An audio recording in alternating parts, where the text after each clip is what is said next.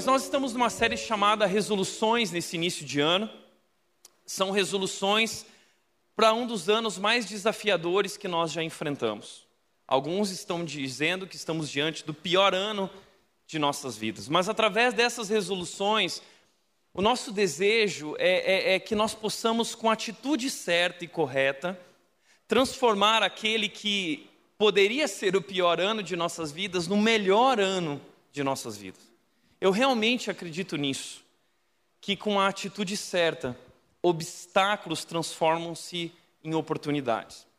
E essa série é sobre isso, sobre como viver, como atravessar, como sobreviver e como prosperar no meio de um ano tão desafiador. Nós trouxemos aqui algumas resoluções, por exemplo, olhar para cima.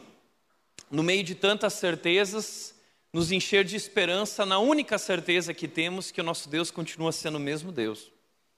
Também aprendemos sobre focar no essencial, no meio de tantas coisas, lembrar o que é mais importante, sempre começar, sempre orientar a nossa vida a partir da nossa relação com Deus, permanecendo em Deus, desfrutando de Deus, para então, com o tanque cheio, podermos viver e servir.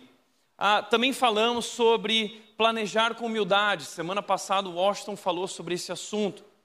E hoje eu gostaria de trazer uma quarta resolução, a nossa penúltima resolução, que é viver com sabedoria. Semana que vem será o encerramento da nossa série, a última resolução, e nós vamos celebrar a ceia.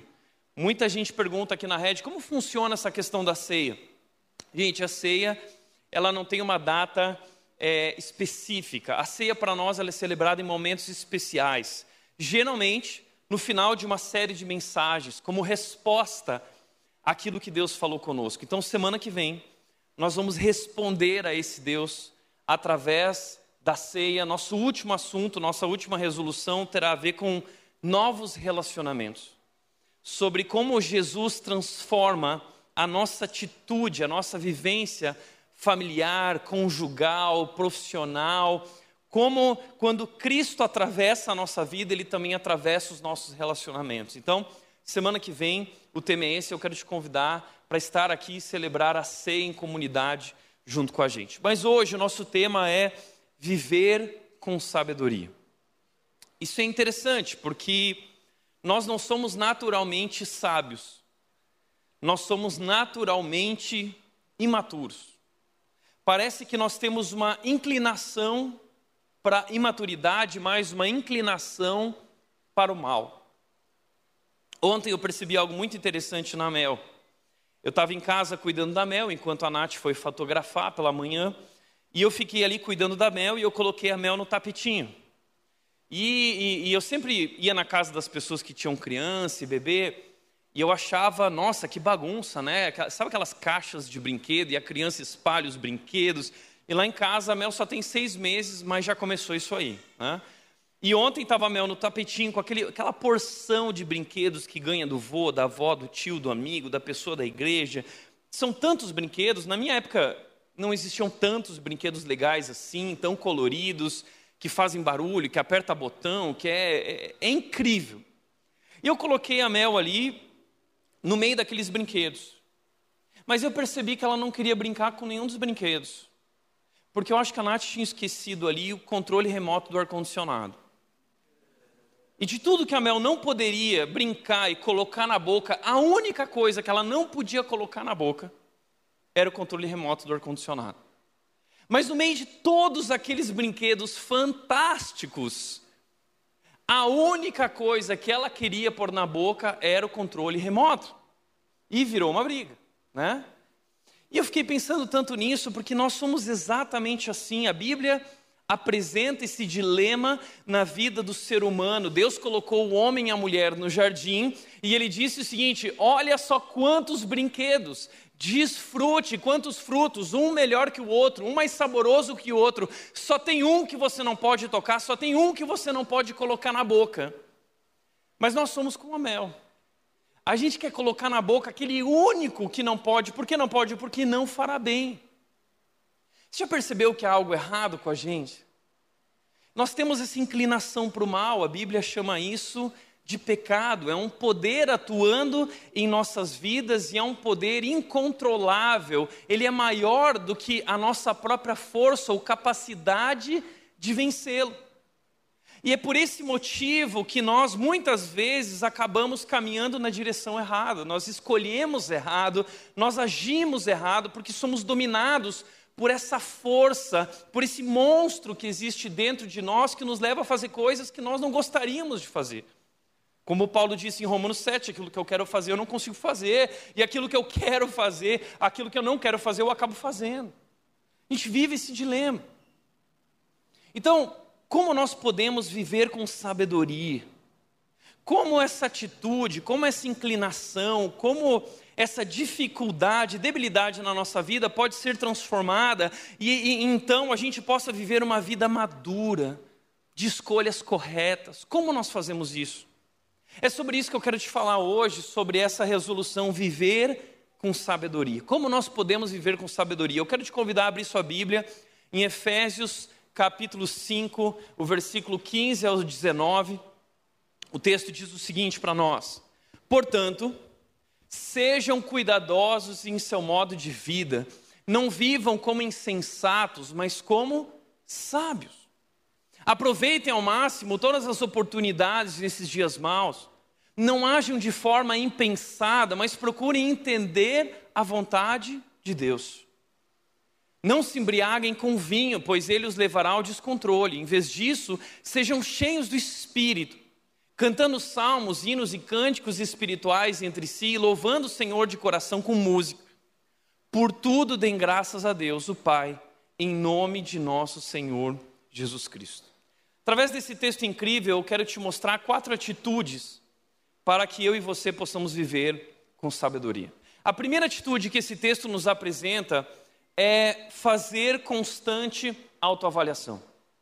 Se nós queremos viver com sabedoria, nós precisamos aprender a fazer constante autoavaliação da nossa vida. Veja o que o texto diz, versículo 15: portanto, sejam cuidadosos em seu modo de vida, não vivam como insensatos, mas como sábios. Tiago, o que isso tem a ver com autoavaliação? Deixa eu te explicar. Para a gente entender o que esse texto está dizendo, a gente tem que começar pela parte mais importante aqui. Sabe qual é a parte mais importante desse versículo? É essa palavra. Essa palavra é a palavra mais importante desse versículo. Portanto, sabe por quê? Porque ninguém começa um argumento, ninguém começa é, é, é uma carta dizendo assim, portanto. Já recebeu uma carta falando assim, portanto? Assim, mas portanto o quê? Né? Ninguém começa a, a, a, a, construir um pensamento a partir de uma palavra chamada portanto. Na verdade, portanto, ele é o desfecho de, de algo que foi proposto. Então, esse portanto mostra para nós que existe algo anteriormente, e, e, esse trecho que nós estamos falando é o desfecho disso, é uma resposta àquilo que foi apresentado. E o que foi apresentado antes? Gente, a carta de Efésios é uma carta incrível, uma das minhas preferidas. E na carta de Efésios nós vamos descobrir muito sobre nossa vida e quem nós somos. Ah, veja, Efésios capítulo 1, versículos 4 e 5 vai dizer que Deus nos amou e nos adotou como filhos. Efésios capítulo 1, versículo 3 diz algo interessante: Deus nos abençoou com todo tipo de bênçãos espirituais. Uau! Nós queremos ser abençoados, não é? E Efésios 1,3 começa dizendo o seguinte: vocês foram abençoados com todas, todas as espécies de bênçãos que Deus poderia derramar sobre a vida de vocês, já foram derramadas. Então, deixa eu te contar uma novidade: você não precisa buscar a bênção de Deus, Deus já te abençoou, você só precisa aprender a reconhecer e desfrutar. É. E aí em Efésios, Paulo vai mostrar isso. Mas que bênçãos são essas? A primeira dessas bênçãos é: Deus nos amou. Não merecíamos esse amor, porque nós o traímos. O pecado é uma traição universal. Nós colocamos na boca o controle de ar-condicionado, que não era para ter sido colocado. Isso gerou a morte, né? aquele fruto gerou a morte, mas então Deus envia seu filho, Jesus Cristo, é isso que Paulo vai explicar, e Jesus morre em nosso lugar e ele derrama o perdão sobre nossas vidas, nos ama e nos adota como filhos. Então agora nós passamos de traidores para filhos. E o texto vai continuar dizendo, Paulo vai continuar dizendo o seguinte: Deus não somente nos fez filhos, mas agora ele nos tornou herdeiros do seu reino. E aí Paulo vai explicar em Efésios o grande segredo. Porque Éfeso era uma cidade gigante, incrível, que valorizava muito conhecimento. Os gregos, a cultura greco-romana, ela valorizava muito conhecimento. Lembra os grandes filósofos? Aristóteles, Platão, Sócrates e, e esses e, e, a cultura grega ela, ela, ela buscava o conhecimento, queria conhecer a, a, a filosofia significa amigo do conhecimento, né? Filo, amigo, uh, sofos, é, é essa sabedoria, filosofia. Então, na cultura grega existia esse desejo por conhecer a verdade, por conhecer o mistério. Existe um mistério na humanidade. Nós somos seres humanos e, e nós percebemos algo dentro de nós buscando por algo que transcenda. E nós queremos compreender o, o que é esse transcendente. É um mistério. Que Deus é esse? E aí Paulo vai dizer o seguinte: Deus revelou o mistério. Deus revelou o segredo.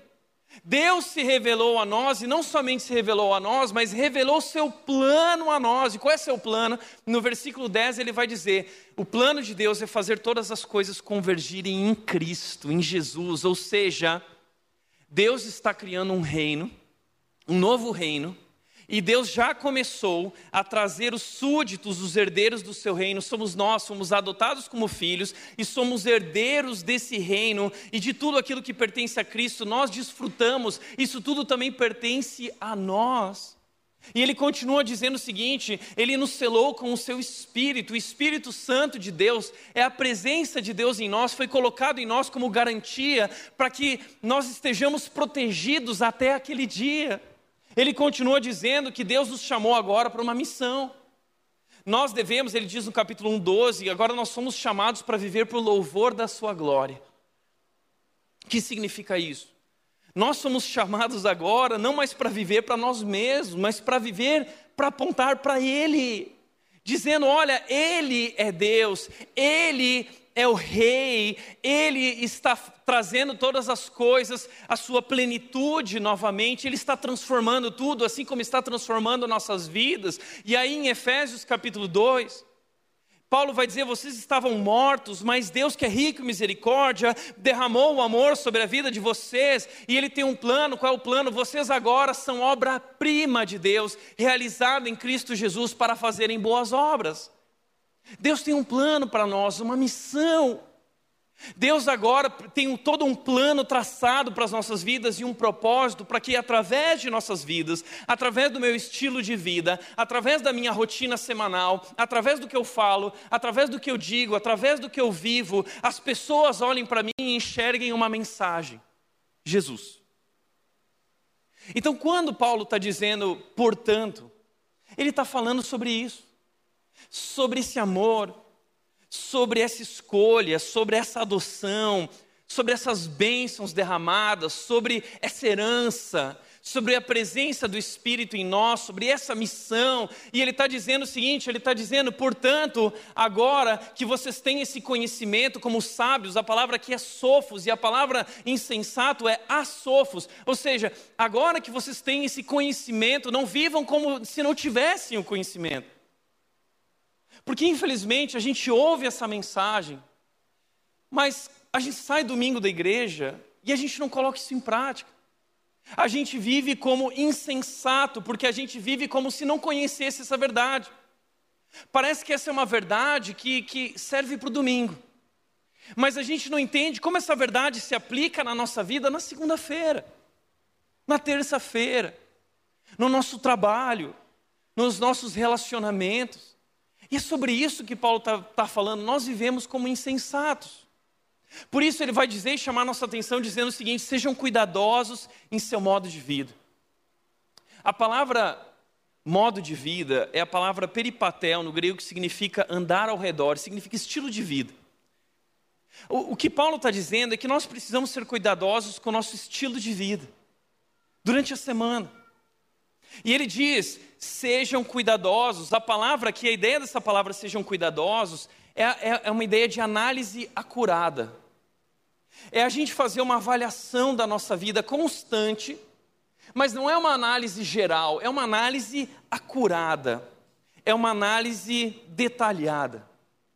É tipo quando a sua esposa, a Nath faz muito isso comigo, quando a gente vai sair, quando vai para a igreja, a Nath chega para mim e fala assim: amor, uh, como está minha roupa? Está combinando? Na maioria das vezes, talvez o seu marido é assim como eu fui durante muito tempo, eu virava para a Nath e eu falava o seguinte: tá ótimo, amor. Né? E continuava fazendo, não, tá muito bom, né? tá ótimo. Ela falou assim: não, amor, é, por favor, olha direito, olha direito.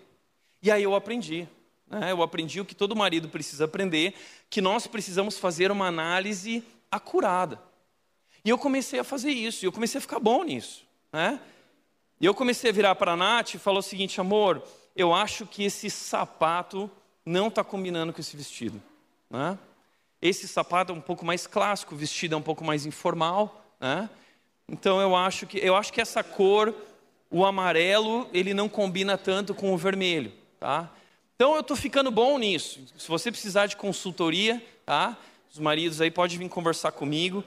Mas é isso. O que o texto está falando é parem para avaliar se a vida profissional, as atitudes que você tem na sua vida profissional combinam com o propósito de Deus para a sua vida.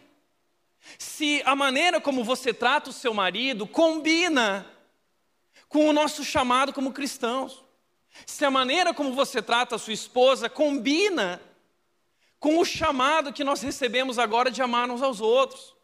Se o, o jeito como você namora combina com o fato de sermos filhos de Deus.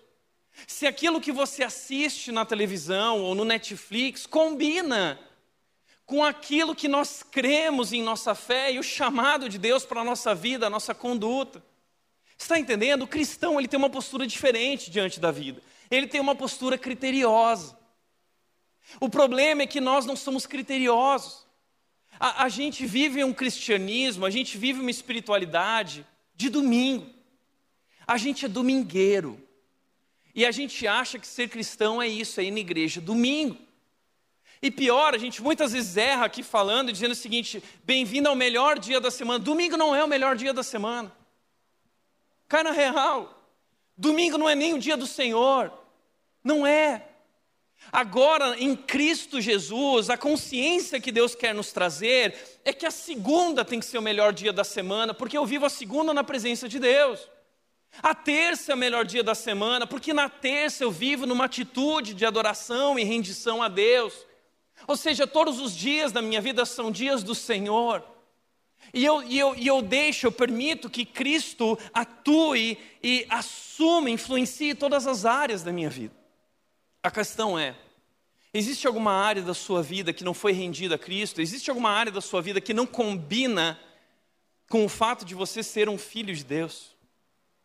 Porque nós somos chamados para nos tornar parecidos com Ele. Veja o que diz Efésios 5:1. Portanto, como filhos amados de Deus, imitem-no em tudo que fizerem. Imitem-no. Nós agora somos chamados a nos parecer com Deus. E quem é Deus? Deus se revelou através de Jesus Cristo. Eu tenho que me tornar parecido com Cristo. Eu acho isso interessante porque é como quando eu era criança, eu queria ser como meu pai.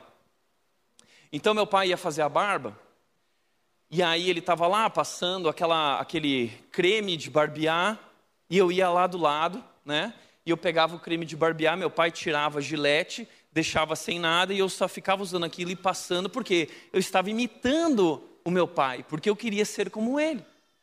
Meu pai trabalhava com contabilidade no comércio da nossa família e ele tinha lá as notas fiscais, ele tinha boletos, ele tinha uma porção de coisa e eu pedia para ele trazer para casa porque aí eu criei o meu escritório de contabilidade em casa.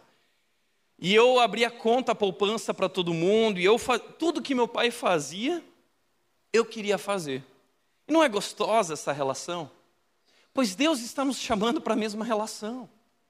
Deus está chamando o seguinte: como meus filhos amados, imitem-me, sejam como eu sou. Deus está nos convidando para nos tornarmos parecidos com Ele. Por isso, como disse o Billy Graham, ser cristão é mais do que uma conversão instantânea, é um processo diário pelo qual me torno mais parecido com Cristo. E a pergunta é: você está se tornando mais parecido com Cristo a cada dia? Ou você está se tornando mais parecido com o mundo? Então nós precisamos ser cuidadosos. Nós precisamos fazer uma autoavaliação constante para fazer essa pergunta: estou me tornando a cada dia mais parecido com Cristo? Porque a vida cristã não é só cantar música bacana. A vida cristã é uma atitude do coração, de rendição, de entrega, adoração. Essa semana eu vi pessoal postando vídeos do Big Brother, mostrando a turma toda do Big Brother cantando música evangélica. Todo mundo cantando música evangélica no Big Brother, mas termina a música evangélica, começa o pancadão. Ela senta, né? Ela quebra. Então, sabe essa, parece que a gente vive essa essa dicotomia, né? de que a espiritualidade é algo para a igreja, para o domingo, mas na segunda-feira, nas minhas palavras, nos meus pensamentos, Deus ainda não dominou a minha vida. Então, viver com sabedoria é o acordar para essa realidade de que a vida inteira, o domingo, a segunda, a terça, a quarta, é o melhor dia da semana e Deus está convidando para eu dedicar o melhor a Ele e servi-lo e fazer essa avaliação constante da minha vida. Agora, a segunda atitude da sabedoria é fazer melhor proveito do tempo. Ele diz: aproveitem ao máximo todas as oportunidades nesses dias mal. Pessoas sábias, elas fazem melhor proveito do tempo. E elas aproveitam no tempo as oportunidades que surgem no meio das dificuldades, no meio dos obstáculos. Para que você entenda o que Paulo está querendo dizer, a gente tem que entender aqui o que significa nesses dias maus. Dias maus aqui tem um sentido amplo. Dias maus aqui, em primeiro lugar, significa brevidade. Os nossos dias na terra são breves. A vida passa depressa. Eu gosto de, de, mostrar uma imagem a respeito disso. Tinha um cara que eu admirava muito, né, admiro até hoje, né, o Arnold Schwarzenegger.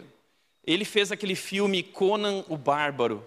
E eu lembro que eu estava lá, a sessão da tarde, comendo traquinas e tomando Coca-Cola, assistindo Conan o Bárbaro. Né? E eu pensava comigo, será que um dia eu vou ter o corpo do Conan, o Bárbaro? Né? Mas se você for ver hoje o corpo do Conan o Bárbaro, tá? a gravidade afetou. A gravidade afeta todo mundo. Tá? Não tem como você fugir das leis da física. Tempo passa. Né? Alguém me mandou uma foto do Sylvester Stallone esses dias barrigudo, falando o seguinte: finalmente nós podemos ter o corpo do Sylvester Stallone. Né? Agora existe uma outra mulher também. Vamos mostrar uma mulher. Olha só que mulher bonita, né? Existe um fator na vida de todos nós que se chama fator tempo, né? Esse é o fator tempo. Lembra da Dercy Gonçalves? Isso vai acontecer com todos nós, gente. Não sei se nesse nível da Dercy, né? Deus, Deus nos livre, né? Ah, Deus nos livre. Mas não adianta você fugir das leis da física, do fator tempo. Não adianta, não tem botox, né? Eu sei, a gente fica colocando botox, a gente fica colocando preenchimento, aí a gente vai lá, toma injeção, a gente faz isso, vai para academia, toma remédio. A gente está lutando contra o fator tempo, mas deixa eu te dizer uma coisa: o tempo vai te vencer, uma hora ou outra, tá bom? Muitas vezes eu estou lá na igreja e chega aquela pessoa com a boca desse tamanho, né? aquela boca gigante assim de botox. É esse esforço que nós fazemos para não envelhecer. Deixa eu te falar uma coisa: envelhecer não é feio. Feio é envelhecer e não se torna sábio. Feio é envelhecer e não amadurecer. E é sobre isso que Paulo está falando.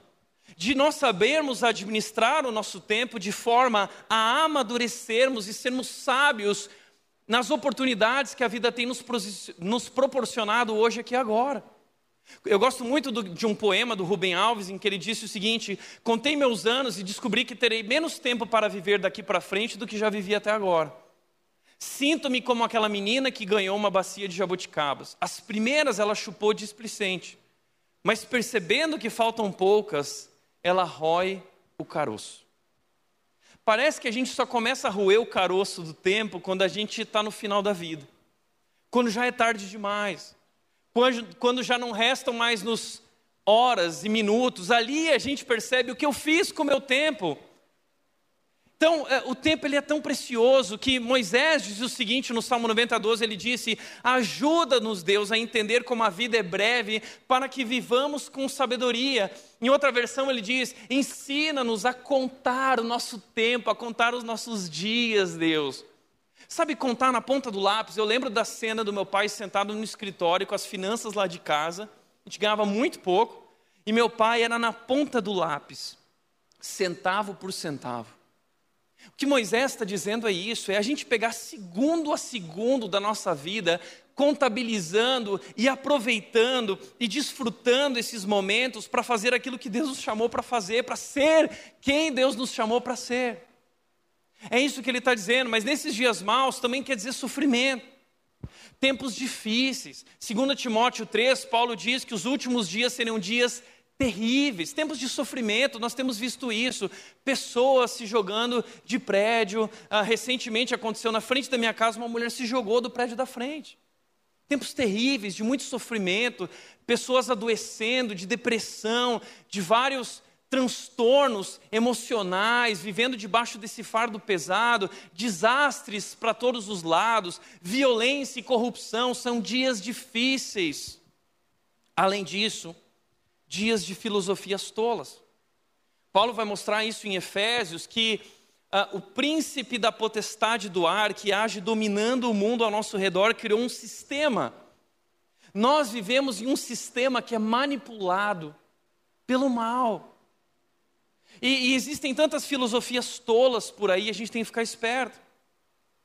Eu estou assim inconformado. Esses dias eu vi uma reportagem dizendo que o concurso Miss da França foi processado por algumas mulheres porque eles usam o critério beleza no concurso.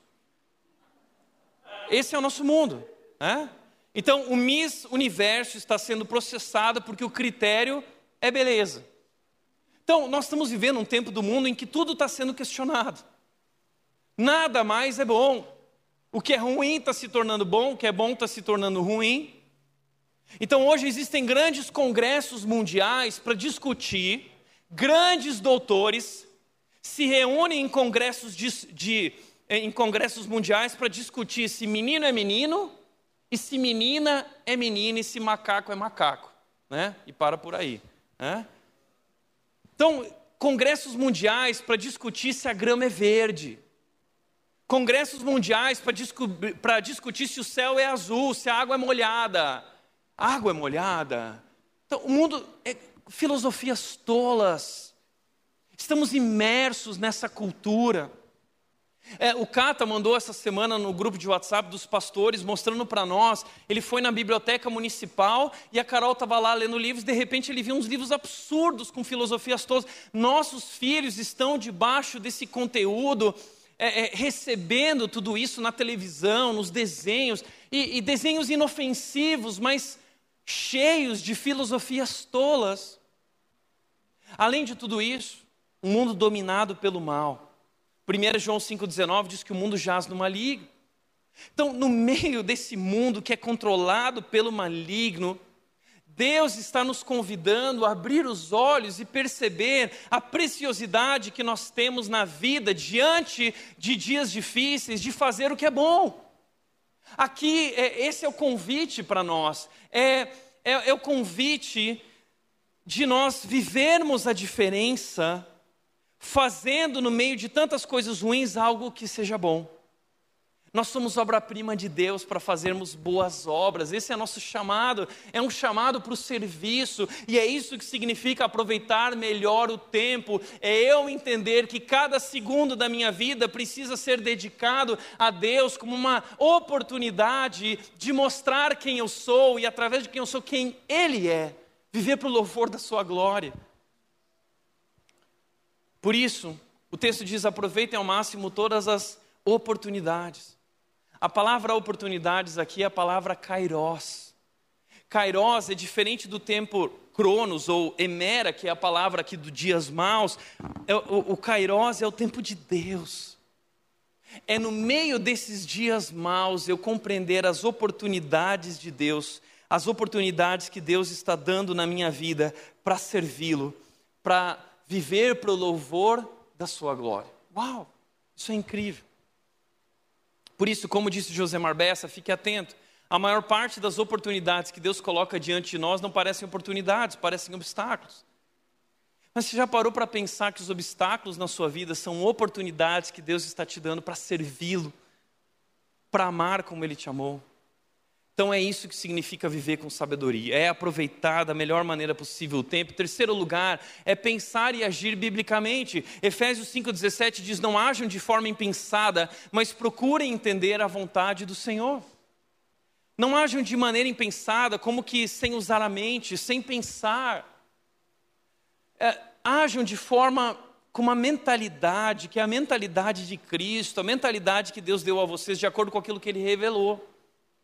Que para nós, esse negócio de vontade de Deus, a gente quer viver a vontade de Deus, né? Todo mundo quer. Porque a vontade de Deus é boa, é agradável e é perfeita. Só que para nós, esse negócio de vontade de Deus é muitas vezes algo subjetivo. E a gente acha que a gente precisa ir para um retiro espiritual para descobrir qual é a vontade de Deus. Não, a gente não precisa, basta abrir a Bíblia. Basta abrir a Bíblia, porque a vontade de Deus foi revelada a nós. Tudo que Deus queria que você soubesse foi revelado. E talvez você pense o seguinte: ah, Tiago, mas eu não consigo encontrar na Bíblia questões práticas do meu dia a dia. Pois bem, a Bíblia revela o plano e a vontade geral de Deus, mas a vontade específica é revelada através de princípios. Deus não foi destrinchando cada atitude da sua vida no dia a dia, mas Ele deixou princípios norteadores para a nossa vida na palavra de Deus. E o problema pelo qual nós não sabemos como agir, nós não sabemos uh, o que nós devemos fazer, o que nós, não, nós, como nós devemos nos portar, é porque nós não conhecemos a palavra. Essa é a verdade. Porque a vida cristã é simples: é ler a Bíblia e obedecer à Bíblia. Essa é a vontade de Deus não é nada extraordinário.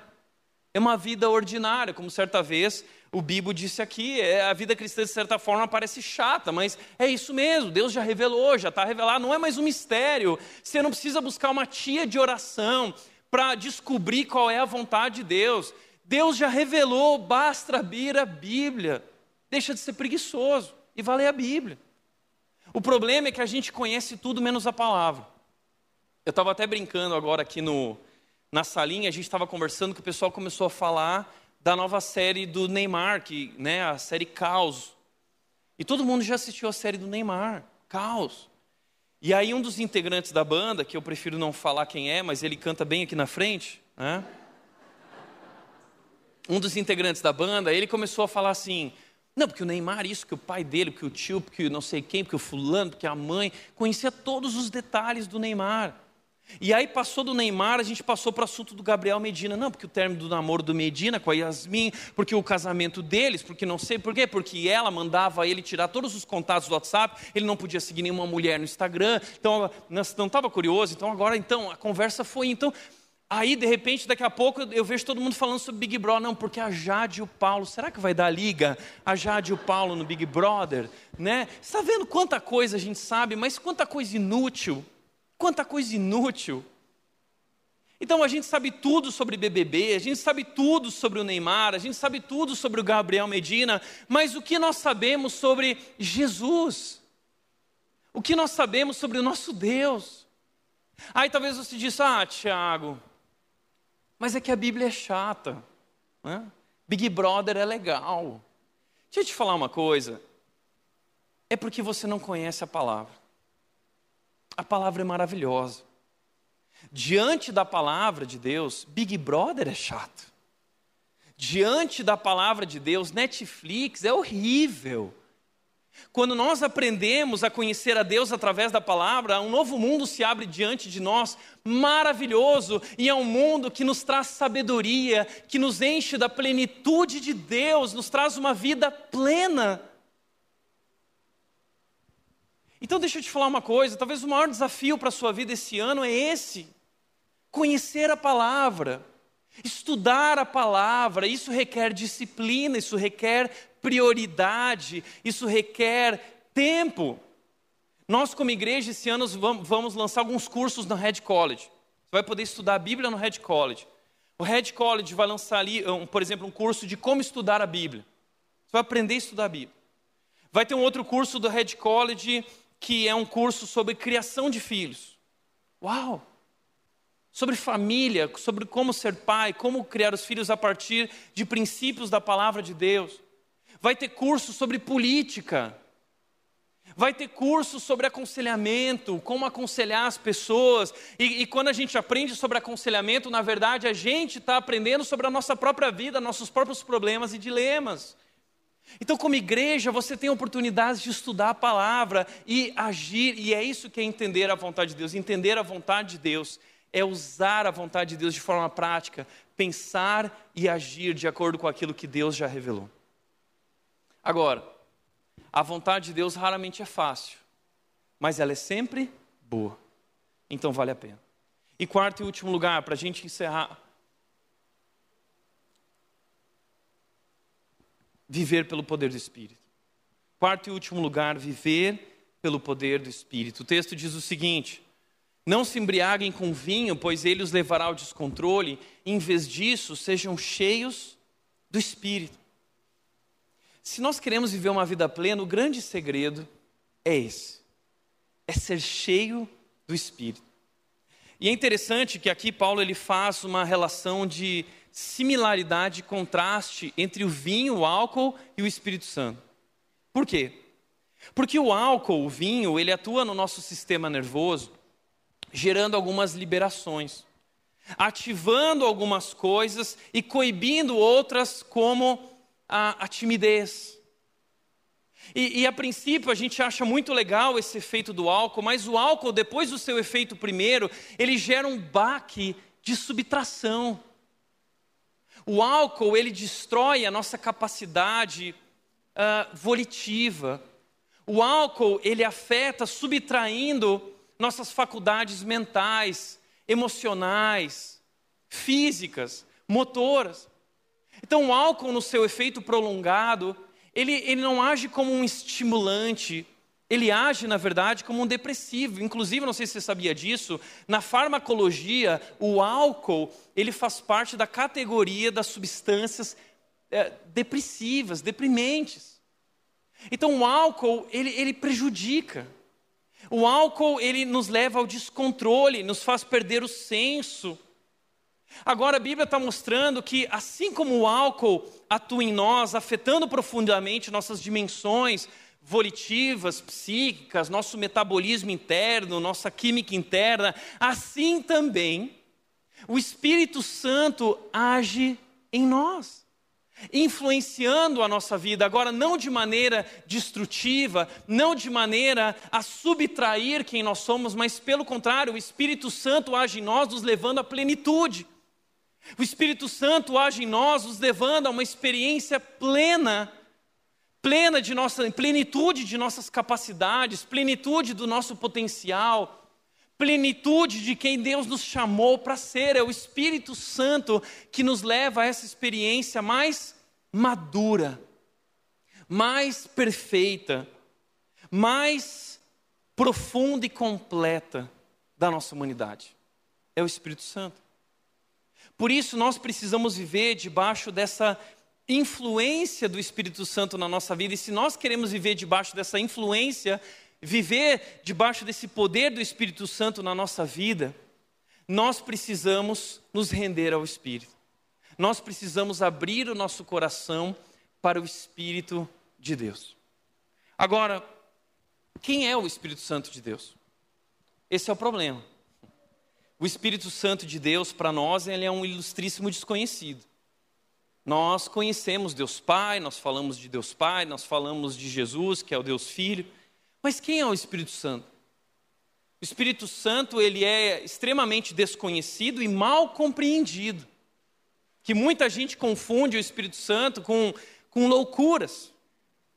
Agora, o Espírito Santo quem é? Na nossa compreensão bíblica, o Espírito Santo é Deus. O nosso Deus é um Deus em três pessoas. E o Espírito Santo, ele é o Deus que vive em nós. O Espírito Santo é Deus agindo em nós.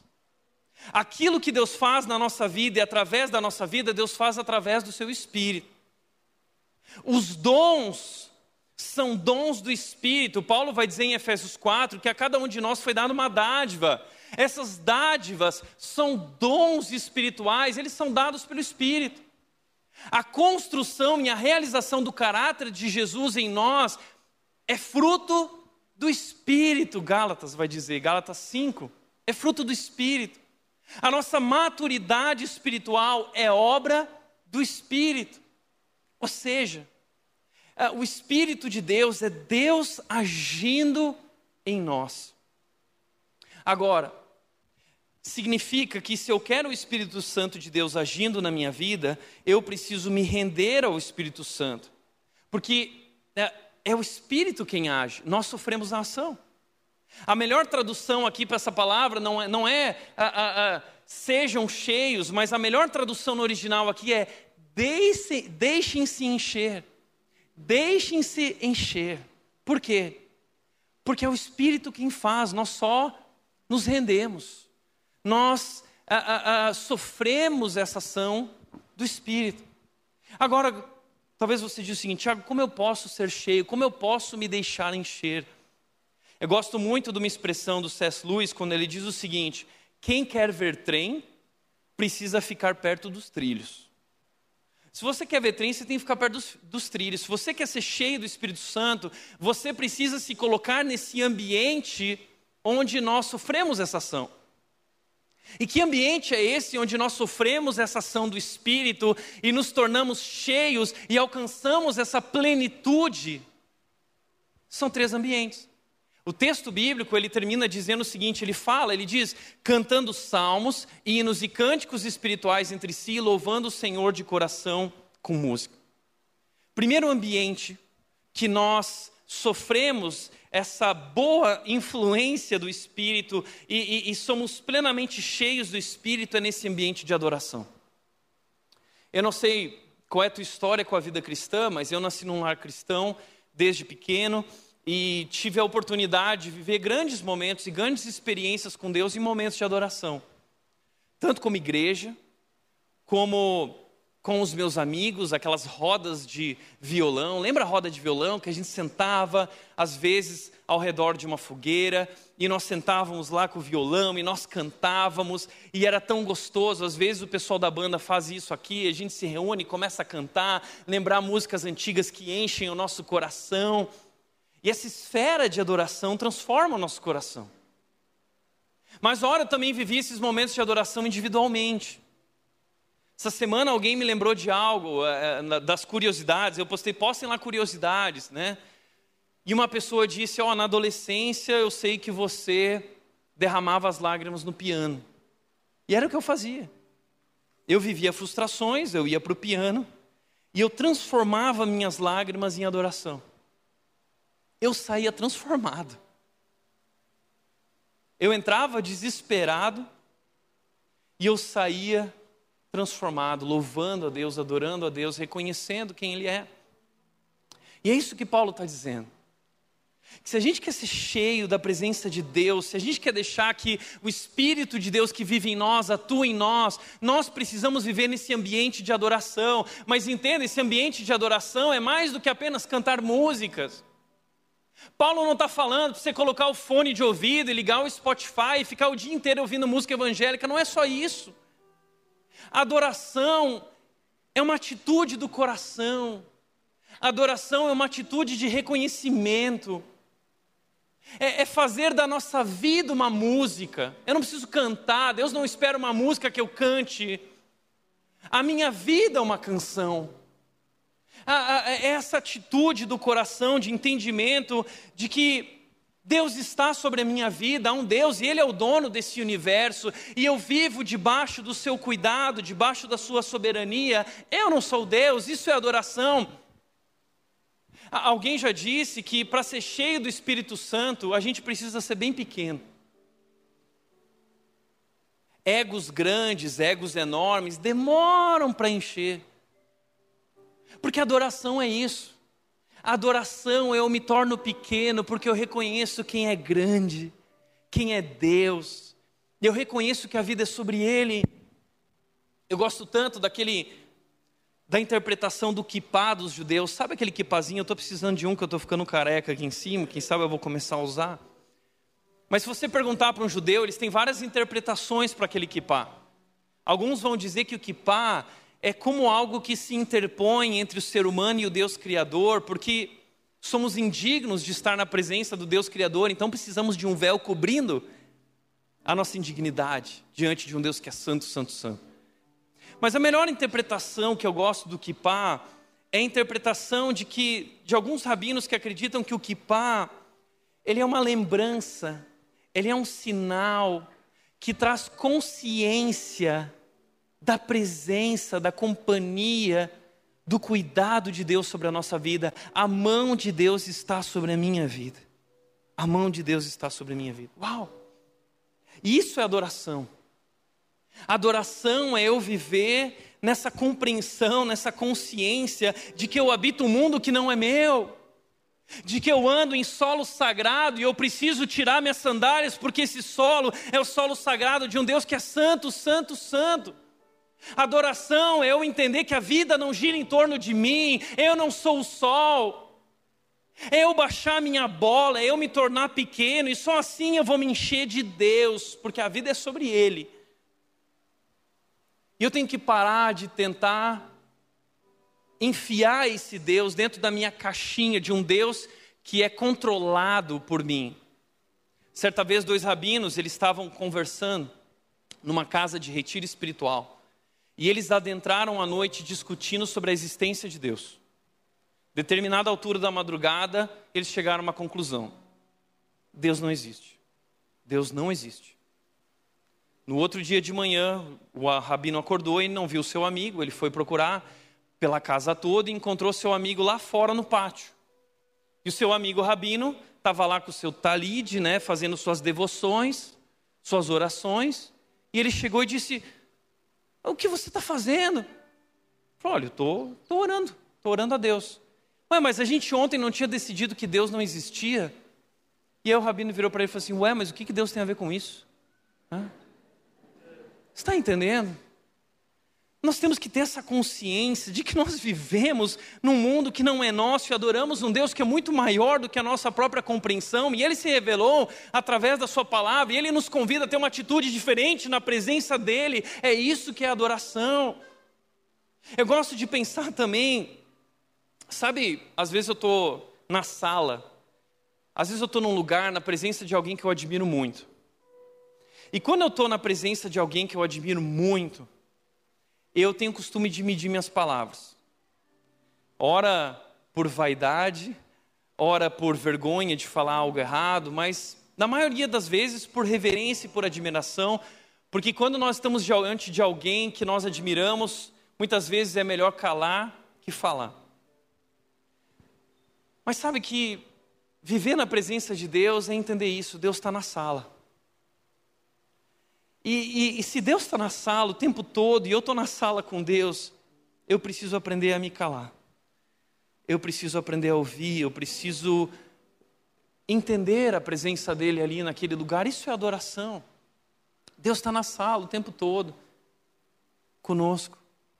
E nós vivemos nesse mundo que é o grande mundo de Deus. E vivemos na presença desse Deus. Agora, ele não fala só sobre cantar e adorar e ter essa consciência, ele fala também sobre comunhão. Entre si, ele diz. Uma das maneiras de se encher do espírito é viver nesse ambiente de relacionamento. Não, a, a, experiência espiritual de se encher do espírito não é uma experiência solitária, você vai sozinho, para no piano e começa a adorar a Deus. Não, a experiência de se encher do Espírito Santo é uma experiência de comunidade. Ninguém é cheio do Espírito Santo caminhando sozinho. Aliás, se eu não me engano, foi Aristóteles que disse que o homem solitário ou é um Deus ou é uma besta. Pessoas precisam de Deus e pessoas precisam de pessoas. E a comunidade cristã passa pelos relacionamentos, e a melhor parte da rede, por isso que está proibido falar que domingo é o melhor dia da semana. Sabe por quê? Porque o melhor dia da semana não é o domingo. Porque não é no domingo que nós vivemos comunidade. Domingo a gente vive auditório. Domingo a gente vive culto e show. É legal, é maravilhoso, há uma esfera espiritual. O Espírito Santo de Deus está aqui atuando também, mas há uma experiência muito melhor que acontece na segunda, na terça, nas casas, experiências de relacionamento, onde pessoas se conectam, onde pessoas recebem um abraço, onde pessoas são aconselhadas, onde pessoas derramam seu coração. É, é ali que nós crescemos. Por isso, não fuja dos encontros, não fuja das pessoas. Entenda que ser igreja vai muito além desse momento. E se a tua vida cristã é, ela se resume a esse momento, você não tem vivido uma experiência cristã plena, você não é cheio do Espírito Santo, porque você está vivendo longe dos trilhos, do lugar, desse ambiente onde a gente se enche de Deus. Você precisa caminhar com alguém. E como é maravilhoso. Às vezes eu também passo por isso, gente, esse negócio assim, ah, pequeno grupo, né? Vai começar um pequeno grupo novo, eu vou liderar o pequeno grupo, e a gente fica lá meio constrangido, eu sou tímido, tá? E aí, mas a gente chega no grupo, e a pessoa começa a abrir o coração e o outro, e você começa a se identificar, e eu sempre saio dos grupos assim, nossa, como que eu, vi, eu vivi a minha vida sem essas pessoas? Eu nunca esqueço um dia que a gente começou a falar sobre casamento no pequeno grupo, e os casais começaram, eu não acredito que você também vive isso. Eu também vivo. Não, eu, eu também. Eu me identifico. Ah, estava todo mundo abraçado, pulando. Ah! Essa é a experiência de caminhar com pessoas. Essa semana a Nath estava lá, cheia de coisas, né? deu problema, a babá não pôde mais vir, ela teve que ficar trabalho, tantas coisas, de repente ela falou, eu vou sair, vou sair com as minhas amigas. Falei, vai mesmo, amor, sai com as tuas amigas. Né?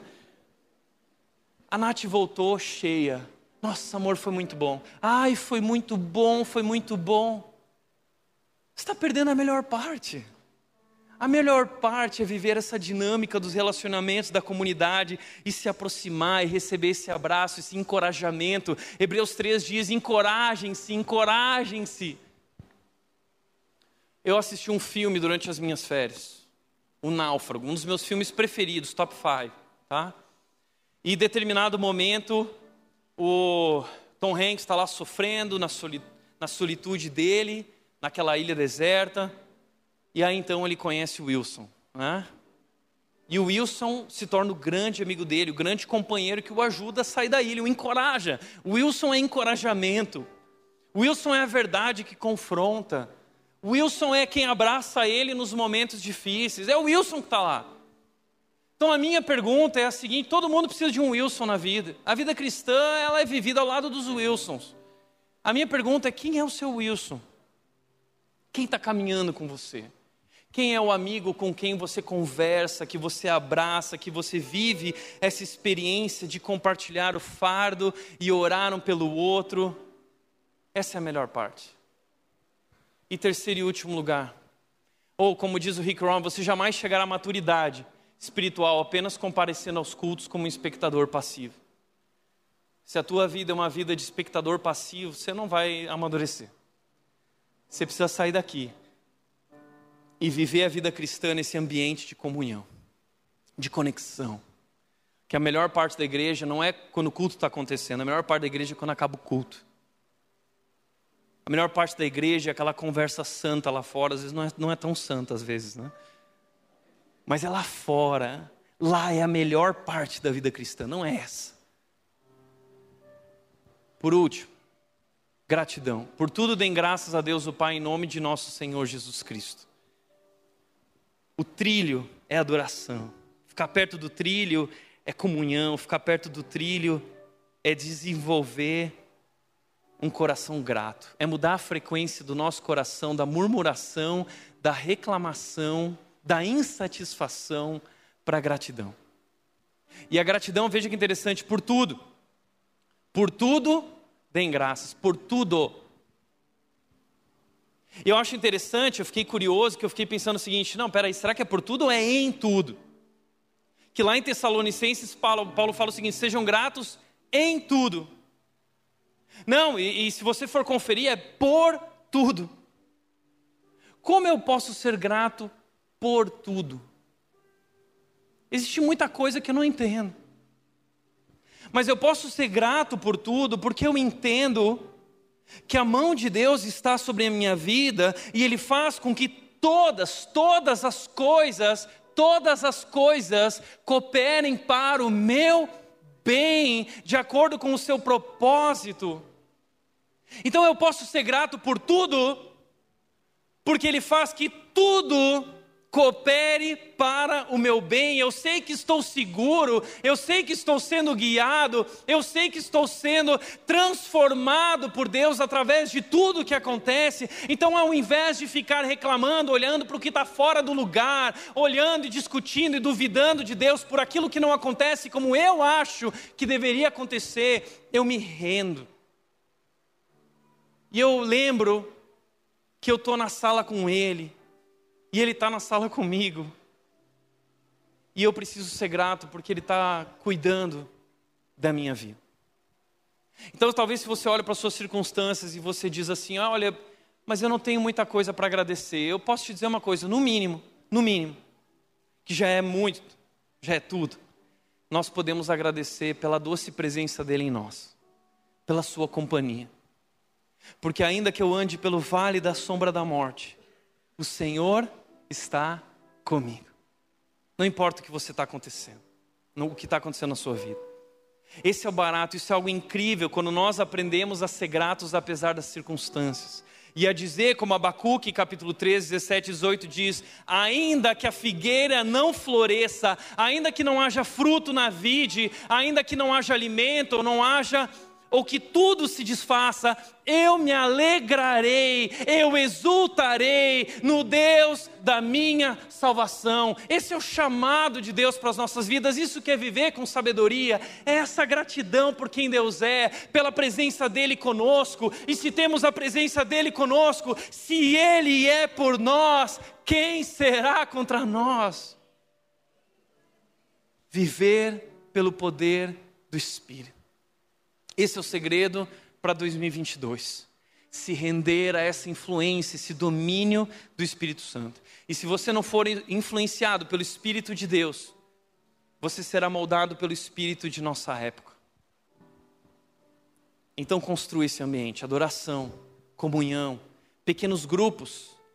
A Red está lançando os pequenos grupos hoje. Você pode entrar no link que a igreja vai oferecer, procura o pessoal informações, se conecte a um pequeno grupo. A melhor parte é a comunidade, são os relacionamentos e as conexões.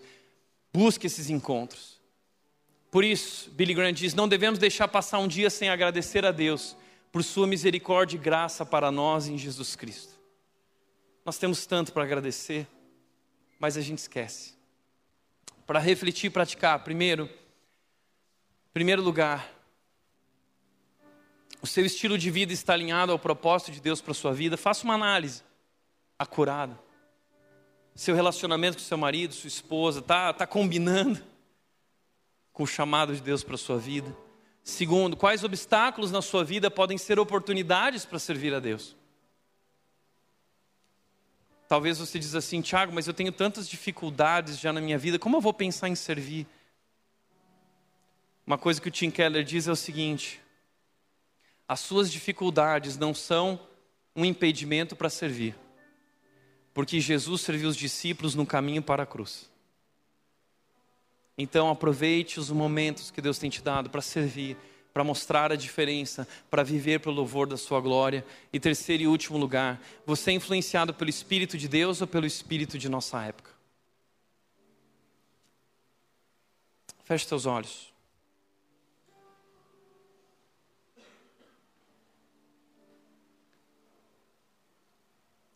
Pai, nós queremos viver com sabedoria. Mas é um grande desafio para nós, porque não somos naturalmente sábios somos imaturos. E nós sabemos, Deus, reconhecemos que dependemos completamente de Ti. Dependemos do Teu Espírito em nós, agindo em nós, nos influenciando, nos ensinando, nos transformando. E Deus, o que nós fazemos hoje é nos rendermos, nós queremos nos submeter a essa ação do Espírito, ao teu agir em nós. E nós queremos nos cercar nesse ambiente de adoração, de reconhecimento, nessa atitude do coração de humildade. Nós queremos ser pequenos para que possamos ser cheios do teu Espírito. Nós queremos nos conectar com as pessoas, cantando, aconselhando, orando, abraçando. Nós queremos mudar a frequência do nosso coração, da murmuração, da insatisfação, para a gratidão. Mas nós dependemos de Ti. E nós queremos viver nesse universo, debaixo dessa consciência, dessa clareza de que o Senhor está conosco o tempo todo e queremos ser pela tua presença encorajados, transformados, motivados, usados. É por isso que nós oramos, Deus. Em nome de Jesus, em nome de Jesus. Amém.